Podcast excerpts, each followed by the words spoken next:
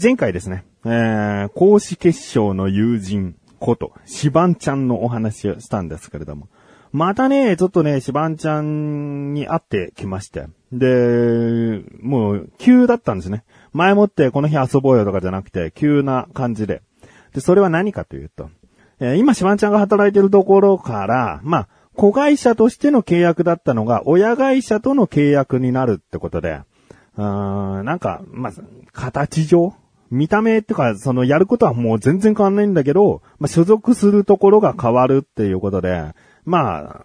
あ、あの、いろいろね、書類の手続きがあったらしい。で、そこで必要だったのが身元保証契約書っていうのがあって。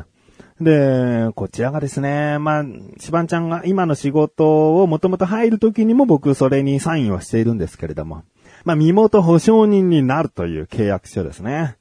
えー、まあ、保証人の契約になるってやべんじゃねえのってね、いう方がね、多いと思う。でね、結構今の就職に関して言えば、それを求める企業はとても多い。で、我々よりも年上、まあ僕らの親世代というかね、6、5、60ぐらい、それ以上のところの方々からすると、なんだ保証人ってって、もう全くこう知らない人もいるかもしれない。うーんなので、もう保証人なんてもう絶対なるもんじゃないと、痛い目見るぞって、思う人が多いと思うんだよね。うん。まあ、それはさ、やっぱり借金をした時の連帯保証人のところに名前を書くとかさ、そういうのはもうまずいじゃない。うん、だけど、身元保証人っていうのは、まあ、身元を証明するという。この人、きちんと働きますよ。うん、まあ、監督しますよっていう。きちんとさせますよっていうのを保証する人なんで、借金の連帯保証人とはもう全然違うんですよね。で、まあ、言ってしまうと、その身元を証明するだけの保証人ではなく、その万が一問題を起こして、企業に損害を与えた場合は、その内容によっては損害賠償責任が身元保証人にも降りかかってくるよというところはあります。うん。でも、借金の連帯保証人と比べて、明らかに違うのは、借金をした時点で、もうリスクが高いわけですよね。その連帯保証人に関しては。その人が返済できるのか、逃げてしまうんじゃないか。もう借金をするってやっぱそういうところまで来てるわけだから、どういう行動をとるか、わかんないよね。いくら親しい人でも。だから連帯保証人なんかになっちゃうと、降りかかってくる可能性が大なんだけど、身元保証人に関してはさ、もともとそんなマイナスからのスタートじゃないから、僕はシバンちゃん、彼がきちんと働くことはすると、思ってるし、現段階で、まあ詳しくは言わないですけど、50店舗以上あるお店の中で、売り上げを一番叩き出してる店長がシバンちゃんですからね。えー、仕事だけはしっかりすると僕は思ってるので、まあ全然身元保証人ということに抵抗はないんですけどね。で、まあ、しばんちゃんの身元保証契約書はね、他にも、こう、奥さんが名前を書く。2名書かなきゃいけなくて。まあ、奥さんが最初に書いて、その2段目に僕が書いたんで。まあまあ、あの、いきなり僕に、どうなってんだと。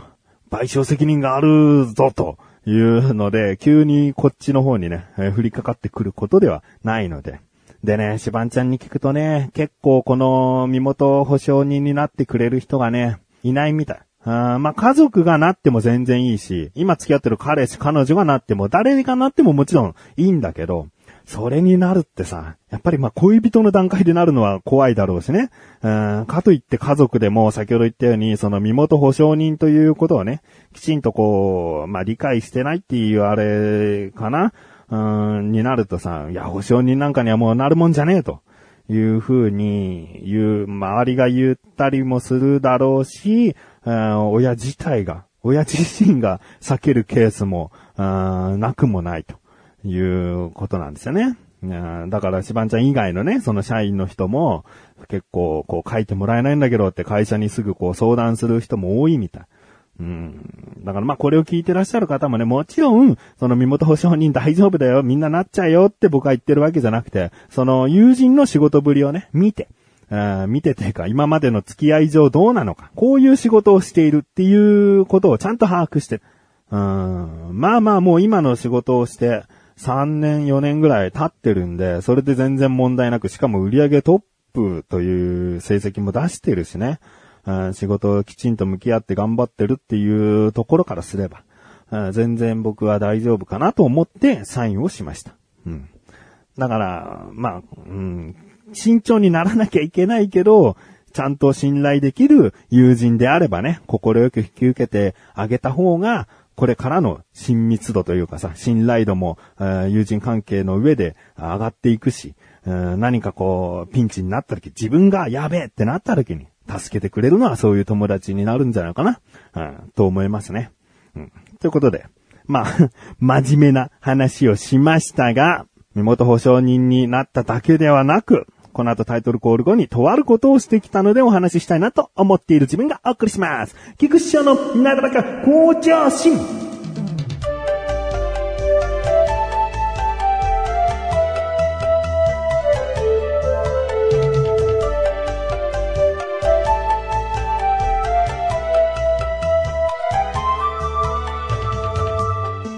あのー、まあ、シバンちゃんとね、会って、身元承認の契約書にサインをしたんだけど、その後ですよ、何をしてきたかっていうとですね、カラオケに行ってきたんですね。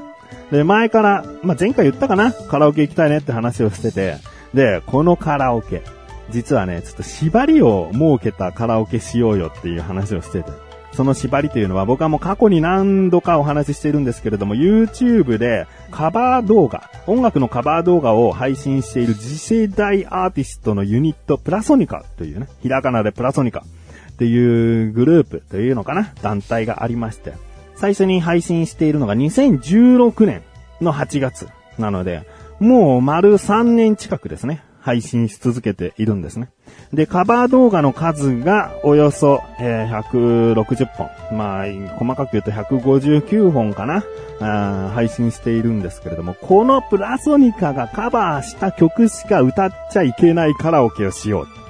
あこれ僕のわがままではなくて、シバンちゃんも今、絶賛プラソニカにハマり中で、えーもう仕事の行き帰りとかね、音楽聴くってなったらもうプラソニカの YouTube を聴きながら出勤退勤してたり、うんもう家の中でもずっと聴いてたりするわけ。まあ、あの、去年のね、12月に一緒にライブも行ったぐらい、お互い好きで。で、そのプラソニカ縛りのカラオケってことで、もうね、すっごい楽しかった。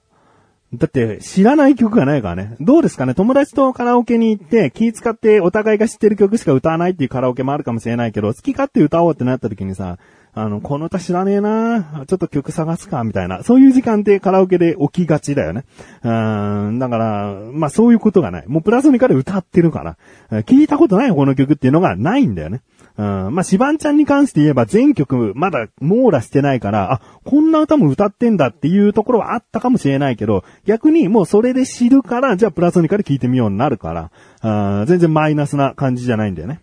で、もう聞いてる人にはちょっと申し訳ないかもしれないんだけど、今回カラオケで歌ってきた曲をざーっと言ってもいいっすかね。えー、まず、もう言います。いきます。えー、だーっと曲名だけ言っていきますね。まず、別の人の彼女になったよ。水色の日々。ひまわり。これはミスチルの歌ですね。その後、ポップウイルス。あなた。宇多田ヒカルさん。かなで。オールドファッション。間違い探し。あなた。これは生き物係さん。えーハッピーバースデー。これはバックナンバーさんですね。そっけない天体観測、君はロックなんか聞かない。白日、フラミンゴ、カエデ、ラバーズ、天秤の歌、眠り姫、琥珀色の街、上海ガニの朝、目抜き通り、怪獣の腕の中、ピースサイン、残ってる、地球を超えても、灰色と青、いつか、若者のすべて、ヒッチコック、歩いて帰ろう、レイン、ドラマ、ひまわりの約束、明日も、プレテンダー、3月9日、バカになっちゃったのかな、バラの花、明日はきっといい日になる。忘れられないの。愛はおしゃれじゃない。インサイドユー、ギブス、三日月、 Lemon、遠く遠く、白い恋人たち、風に吹かれても、苦労の声が聞こえる、春の歌、繋いだ手から、小さな恋の歌、 GIFT、夏祭り、何度でも、 OVER DRIVE、ノーダウト、接吻、恋音と雨空、愛を込めて花束を、えー LOSER。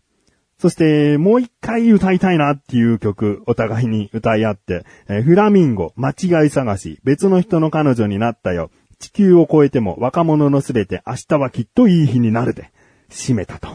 えー、いうことでね、もう結構今曲名言ったんですよ。これなんか、あの、ちゃんと区切らないとね、一つの文章になっていきそうな感じがしちゃうんだけど、全部で66曲、うち6曲2回歌ったということで、まあ、60種類曲を歌ったんですよね。プラソニカの中で今159本中60本、まだ100本歌えてないというところなんだけど、でもそれでも歌ったなーって感じ。えー、自分たちの中でこの歌好きっていうのをもう歌い尽くしたね。えー、もう交互に歌ってって5時間半、ノンストップでしたね。うん。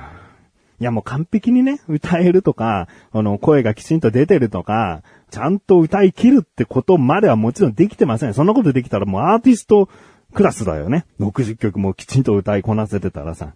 うん、まあまあ、あの、サビ出ないやっていうところを、まあ、軽く休んだりもしつつね。いや、もう本当に楽しくてさ、もう本当いろんな曲を知れてるね。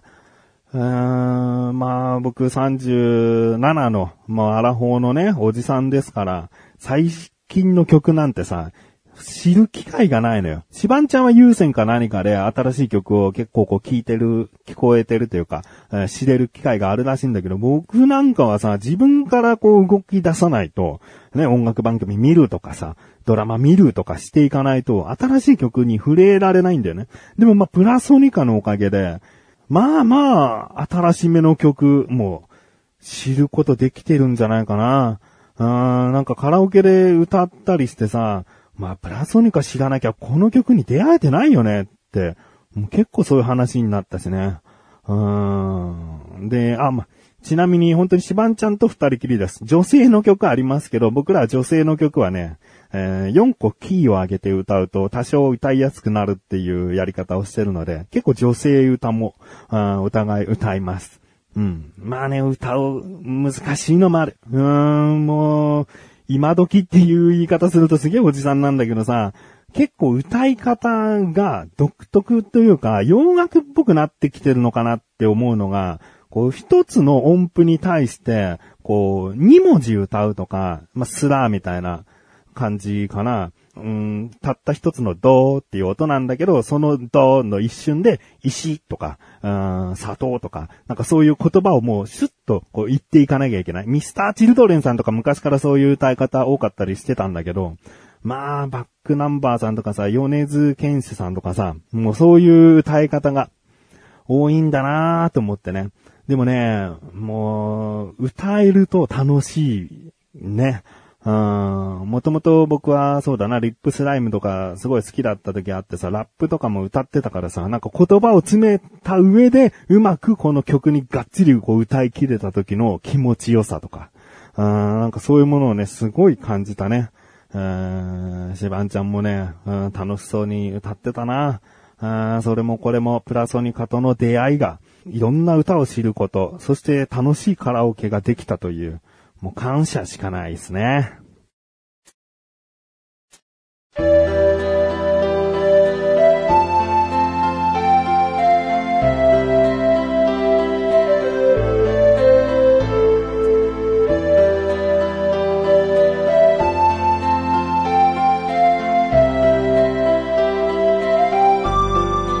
ンディングでーす。お知らせです。